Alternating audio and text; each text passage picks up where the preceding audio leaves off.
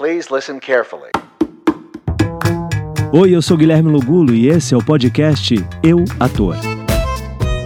Bem-vindos! No trecho desta semana eu relembro o papo que eu tive com o ator Felipe Hintz. Ele comenta como funciona a sua preparação para a gravação de uma cena. Como você sabe, toda semana eu relembro um trecho de algum papo que eu tive por aqui no podcast. Fique agora com o ator Felipe Hintz. É, eu, eu sou muito assim, eu estudo muito, mas quando eu chego na hora, eu tô aberto para todas as possibilidades que o diretor me encaminhar. É, é como eu te disse, assim, cada caso é um caso. Mas vou dar um exemplo, como é importante você ter parceiros que você trabalha que você conquista no trabalho, né? eu, essa novela, O Sétimo Guardião, é, a maioria das minhas cenas da, da, novela, assim, do começo até o final, foram com o Miriam Cortaz, que é um ator fantástico. A gente fazia uma dupla. É...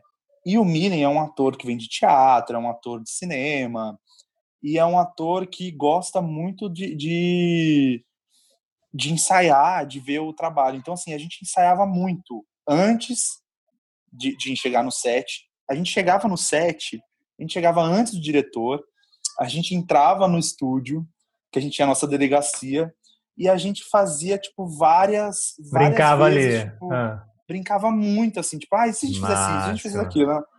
E os diretores viam essa. confiavam também no, na gente. Mas, amigo, tinha, tinha cena. Que vocês marcavam. Que o diretor não, não, tinha cena que o, diretor não conseguia cortar, porque, tipo, acabava a cena e a gente continuava, e fazia, e criava, e criava, e criava. E eles davam essa liberdade pra gente. Que legal. Então isso é muito maravilhoso.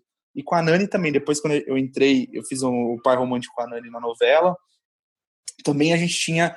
O jogo. A gente já tinha confiança do, dos diretores, então eles deixavam a gente abertos, assim, é, pra gente fazer o que a gente quiser a gente quisesse. Então foi muito. Ah, foi uma delícia, mas é isso, cada caso é um caso. Mas geralmente, sim, eu estudo muito, eu vejo as possibilidades, daí eu chego no set, o diretor dá alguns apontamentos, mas eles sempre querem ver alguma coisa. Eles sempre falam, ah, vamos ver aí, vai, sai aí, vamos ver, pega o texto se você propõe alguma coisa ali na hora, você já tá ganhando, entendeu? Você já tá saindo ali na frente. Ah, eu sinto muito, mas entrega de refeição aos detentos só com autorização do delegado. Sampaio?